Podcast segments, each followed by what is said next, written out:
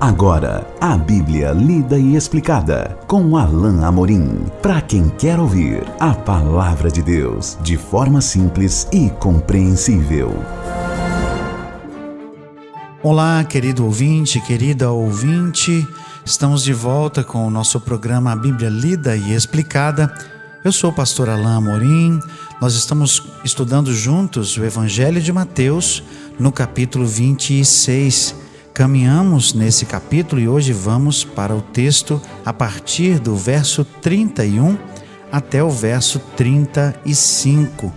Acompanhe, meu querido ouvinte, minha querida ouvinte, a leitura desse texto. Então Jesus lhes disse: Esta noite todos vós vos escandalizareis comigo, porque está escrito: Ferirei o pastor e as ovelhas do rebanho ficarão dispersas. Mas depois da minha ressurreição, irei adiante de vós para Galiléia. Disse-lhe Pedro: Ainda que venhas a ser um tropeço para todos, nunca o serás para mim. Replicou-lhe Jesus: Em verdade te digo que nessa mesma noite, antes que o galo cante, tu me negarás três vezes. Disse-lhe Pedro: Ainda que me seja necessário morrer contigo, de nenhum modo te negarei. E todos os discípulos disseram o mesmo. Nós estamos já na noite que era a noite da sexta-feira. O dia, tecnicamente falando, da Páscoa já havia iniciado.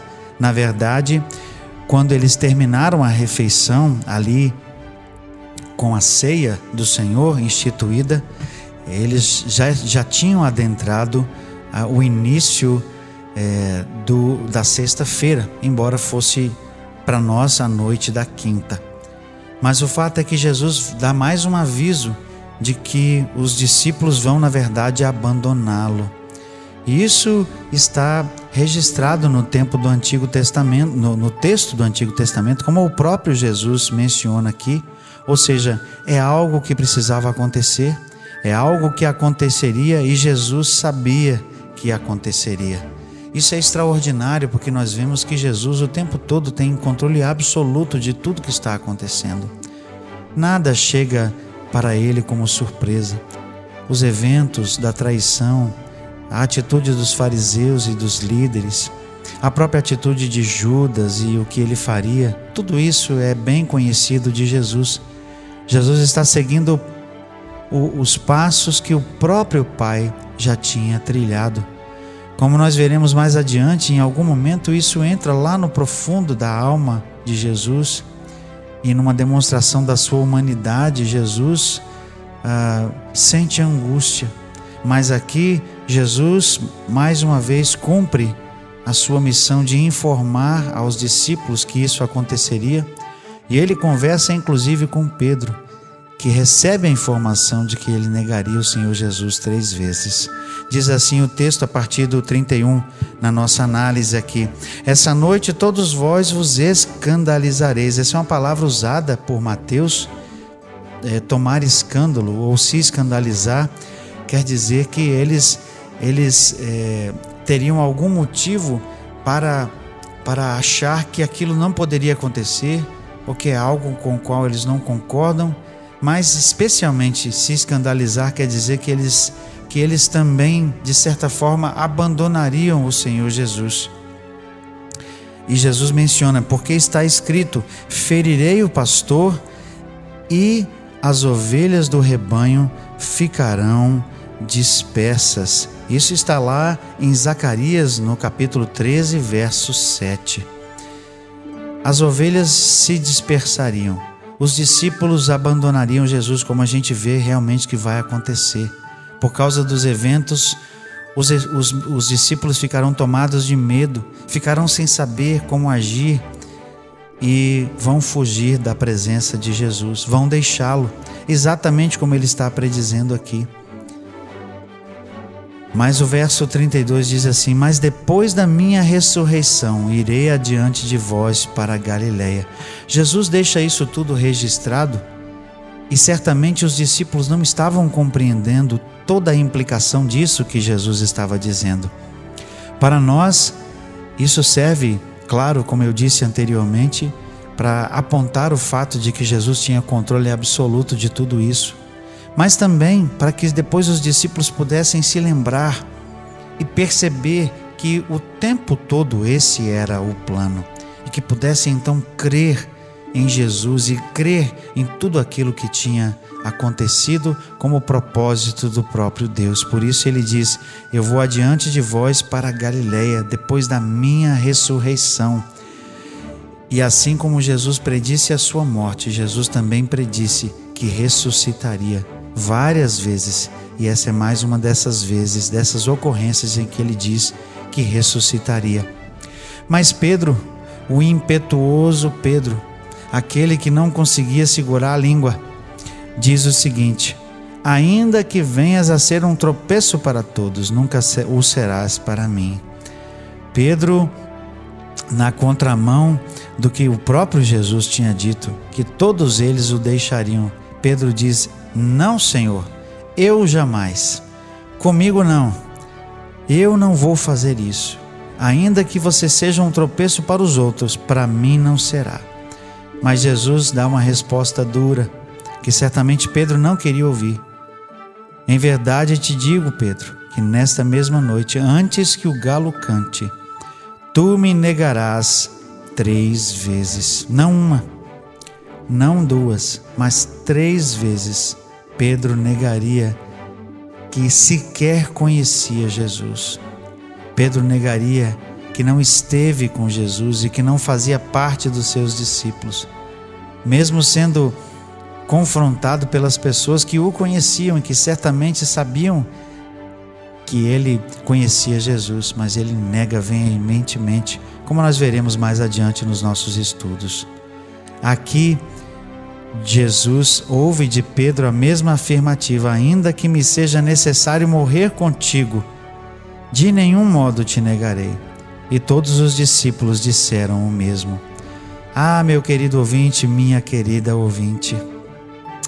Jesus, daqui mais um pouco, vai dizer da realidade que se abate sobre todos nós de vez em quando. Nós somos fracos, nós somos pecadores. O espírito está pronto, como disse Paulo, mas a carne é fraca. E aqui a natureza humana de Pedro vai falar mais alto do que a sua própria vontade. O medo que vai tomar conta do coração de Pedro e dos discípulos falará mais alto do que o próprio desejo do coração deles. E embora eles estejam aqui afirmando para Jesus: jamais te negaremos, nós estaremos sempre com o Senhor. É como se no, nos dizeres de hoje que nós somos é, acostumados a ouvir, estamos juntos, Jesus. Mas Jesus sabia muito bem que eles não estariam mais com ele, que no momento certo, que chegada a hora de Jesus, como ele vai dizer aqui no final do trecho é, do Getsemane, como nós veremos no nosso, no nosso próximo encontro, quando ele chegar naquela hora específica, os discípulos vão abandoná-lo. Por isso, essa predição, por isso, o cumprimento de mais uma profecia: ferirei o pastor e as ovelhas do rebanho ficarão dispersas. Uma nota interessante aqui para a gente fechar essa parte do nosso estudo vem da observação do comentário bíblico do, do Blomberg, que eu sempre menciono aqui, de vez em quando, né? Eu, eu menciono, e é a nota de que quem é o responsável por essa ação? Quem é que vai ferir o pastor? Os judeus? O traidor? Roma? Pilatos? Os soldados? Quem é que vai cumprir essa promessa? Quem é o agente? Quem é o ator aqui? Quem é o, o sujeito dessa ação descrita nesse texto? Não é nada não é mais ninguém do que o próprio Deus. Deus é aquele que é o sujeito dessa ação. Deus é aquele que vai ferir o pastor. Deus é aquele que é o último e único responsável mesmo pela morte do próprio filho. Assim como nós somos lembrados naquela imagem tão bonita e tão especial de quando Deus requereu de Abraão que ele sacrificasse o seu único filho Isaque, mas que na hora certa, providenciando o animal para ser imolado, e naquela fala profética do próprio Abraão, Deus providenciará para si o cordeiro para o sacrifício. Aqui nós temos o cumprimento dessa, dessa fala especial de Abraão, porque Deus seria aquele que, por suas próprias mãos, feriria o pastor. Ele mesmo permitiria que Jesus fosse morto. É por isso que nós temos o registro do próprio Jesus. Eu mesmo entrego a minha vida para depois retomá-la. Pelo seu poder, Jesus baixou à sepultura. Pelo seu poder, ele se entregou, mas também pelo seu poder, pelo poder do próprio Deus, Jesus retomou a sua vida ao ressuscitar. Que mensagem marcante, que texto marcante. E o agente disso tudo era o próprio Deus. Aquele que planejou tudo de forma tão meticulosa, cada detalhe predito pelos profetas muitos, muitos anos antes, estava agora acontecendo, estava em execução para cumprimento da palavra e do plano do próprio Deus e para que e para que o próprio Jesus saísse vitorioso. Nós vamos continuar a nossa análise do verso do, do capítulo 26, que é um capítulo bastante longo, são 75 versículos. Nós estaremos aqui uh, mais um pouco estudando esse capítulo juntos, esse capítulo fantástico, formidável, descrevendo esses detalhes tão importantes e singulares da morte do Senhor Jesus. Tão importante para nós estudar e relembrar essas coisas. No próximo encontro, então, nós vamos continuar esse estudo. Até lá, que Deus abençoe a sua vida. Acesse agora nossa plataforma e baixe os podcasts www.rede316.com.br. A Bíblia lida e explicada com Alain Amorim.